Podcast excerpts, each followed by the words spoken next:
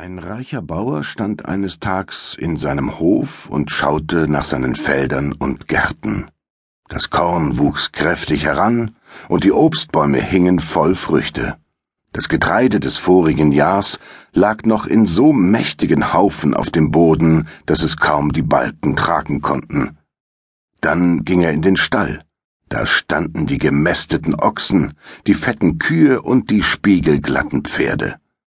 Endlich ging er in seine Stube zurück und warf seine Blicke auf die eisernen Kasten, in welchen sein Geld lag. Als er so stand und seinen Reichtum übersah, klopfte es auf einmal heftig bei ihm an. Es klopfte aber nicht an die Türe seiner Stube, sondern an die Türe seines Herzens.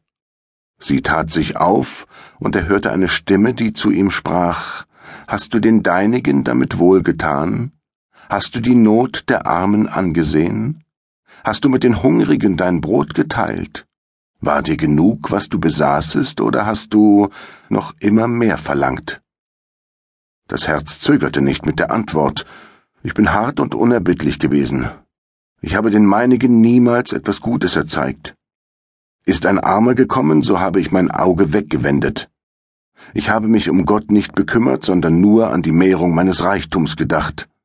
Wäre alles mein eigen gewesen, was der Himmel bedeckte, dennoch hätte ich nicht genug gehabt. Als er diese Antwort vernahm, erschrak er heftig. Die Knie fingen an, ihm zu zittern, und er musste sich niedersetzen. Da klopfte es abermals an, aber es klopfte an die Türe seiner Stube. Es war sein Nachbar, ein armer Mann, der ein Häufchen Kinder hatte, die er nicht mehr sättigen konnte.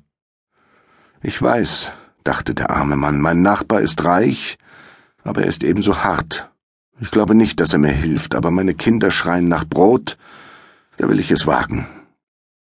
Er sprach zu dem Reichen, Ihr gebt nicht leicht etwas von dem Eurigen weg, aber ich stehe da wie einer, dem das Wasser bis an den Kopf geht. Meine Kinder hungern, leiht mir vier Malterkorn. Der Reiche sah ihn lange an.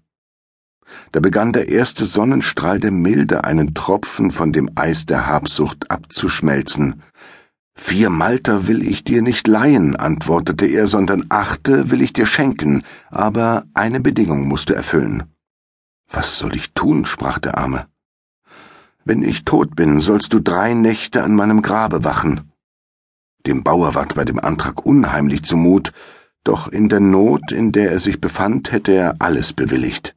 Er sagte also zu und trug das Korn heim.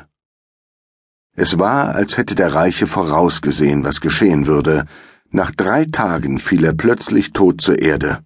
Man wusste nicht recht, wie es zugegangen war, aber niemand trauerte um ihn. Als er bestattet war, fiel dem Armen sein Versprechen ein. Gerne wäre er davon entbunden gewesen, aber er dachte, er hat sich gegen dich doch mildtätig erwiesen. Du hast mit seinem Korn deine hungrigen Kinder gesättigt, und wäre das auch nicht, du hast einmal das Versprechen gegeben und du musst es halten.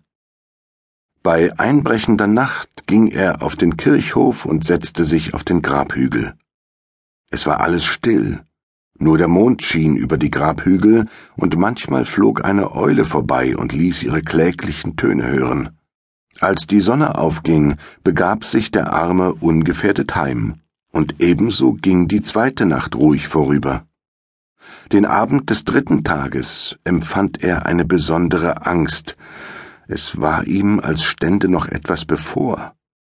Als er hinauskam, erblickte er an der Mauer des Kirchhofs einen Mann, den er noch nie gesehen hatte. Er war nicht mehr jung, hatte Narben im Gesicht und seine Augen blickten scharf und feurig umher.